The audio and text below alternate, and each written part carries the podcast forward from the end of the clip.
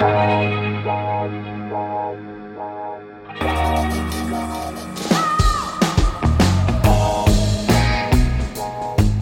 à lire, un podcast de Bernard Poirette. Je me suis levé ce matin-là et j'ai enfilé mon uniforme de police avant d'aller prendre le café chez mon vieil ami Tristet, lequel, à un moment donné, après avoir bu d'un trait le jus dans sa tasse, a sorti un poisson de sa poche et s'est mis à lui parler tout bas.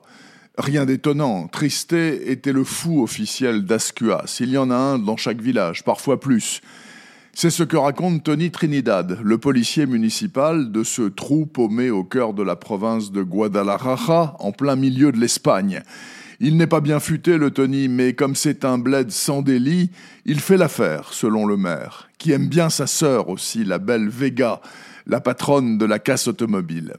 Il y a tout de même un petit problème, c'est que Tony ne supporte pas la vue du sang. Aussi sec, il tombe dans les pommes. Mais il se soigne, une séance par semaine, chez le psy, à Madrid.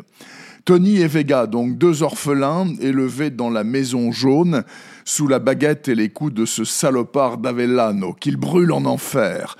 Et depuis, ces deux-là sont inséparables, à la vie, à la mort. Et pour l'heure, surtout à la mort, parce qu'une beauté comme Vega, forcément, ça attire les garçons, les bons et les mauvais, comme Chimo, un gars du village, bien de sa personne et sûr de lui, au coup de poing facile, surtout sur sa femme.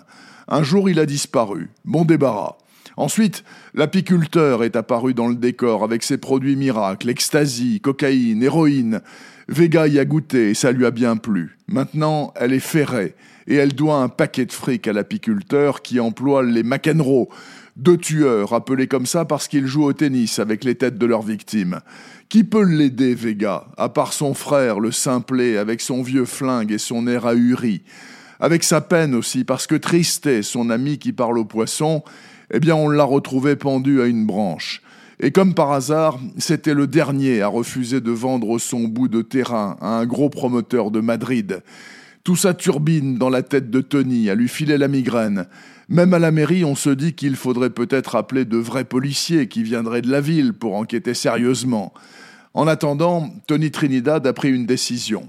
Ceux qui veulent du mal à sa sœur et ceux qui ont tué son ami, il s'en occupe. Comment?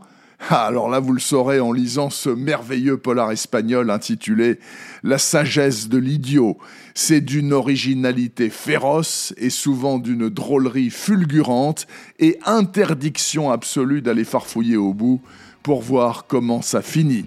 La sagesse de l'idiot de Marto Pariente est paru en janvier dans la série noire chez Gallimard.